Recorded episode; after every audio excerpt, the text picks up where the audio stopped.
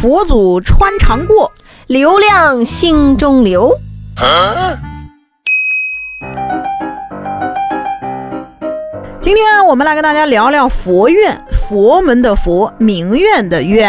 还记得之前啊，名院这个词儿挺火的。嗯，后来啊，一篇揭露上海假名院的文章登上了热搜，让什么名院拼单群呐、名院这个拼多多呀，一下子曝光了。对，也让大家看到了假名院背后的操作流程。所以啊，现在名苑变成了一个贬义词了。哎，本来以为呢打掉了假明月之后啊，这些人应该消停了，但是没想到一段时间不见，昔日的假明月们打着信仰的旗号，从名苑升级到了佛院。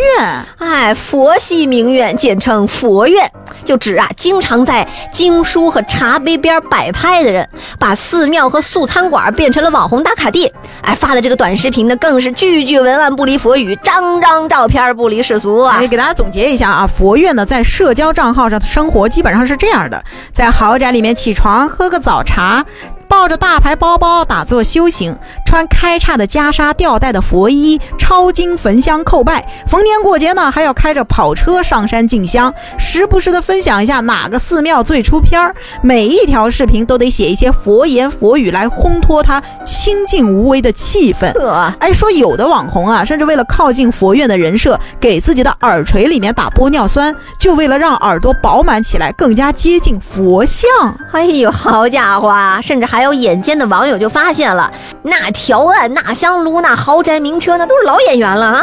文案也是流水线上下来的。你再定睛一看，啊这一帮佛院不就是上一波拼装名苑吗？啊，啊，前两天还九块九拼五星级酒店下午茶呢，啊今天怎么就开始吃斋念佛了呀？哎，要说这事儿吧，佛记也有云，色即是空，空即是色，就是你穿成什么样啊，你这个人个人怎么样，其实都无所谓。但问题是，佛院心中没有空，全是炫富置换资源的算计。嗯，甭管他们在哪个庙里面拜谒，他们都是佛祖穿肠过，流量心中留，那就是以抄经之名贩卖美艳，才能流量变现挣快钱。是的，在网络上啊，佛院们变现的渠道主要是接广告和私域导流卖货，嗯，主要销售服装和礼佛的周边儿。哦。啊，比如说啊，嗯。这淘宝上售价二十块钱的手串。啊，经过佛院们这么一倒手，哦。哎，就能卖到九百八十块钱。暴利呀、这是、嗯。这事儿呢，就连工人日报都看不下去了，发表评评论说呀，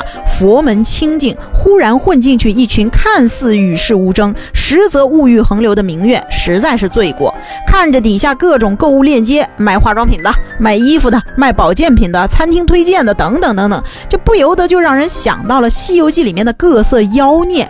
这狐狸的尾巴哪是穿了袈裟就能藏得住的呢？哎，佛院的闹剧呀、该结束了。也希望“名媛”这个词儿以后真的能回归它本本来美好的本意呀、嗯，哎，那各位朋友啊，你的朋友圈里或者你平时在逛这个社交网络的时候，有没有碰到过这种佛院？评论区里告诉我们吧。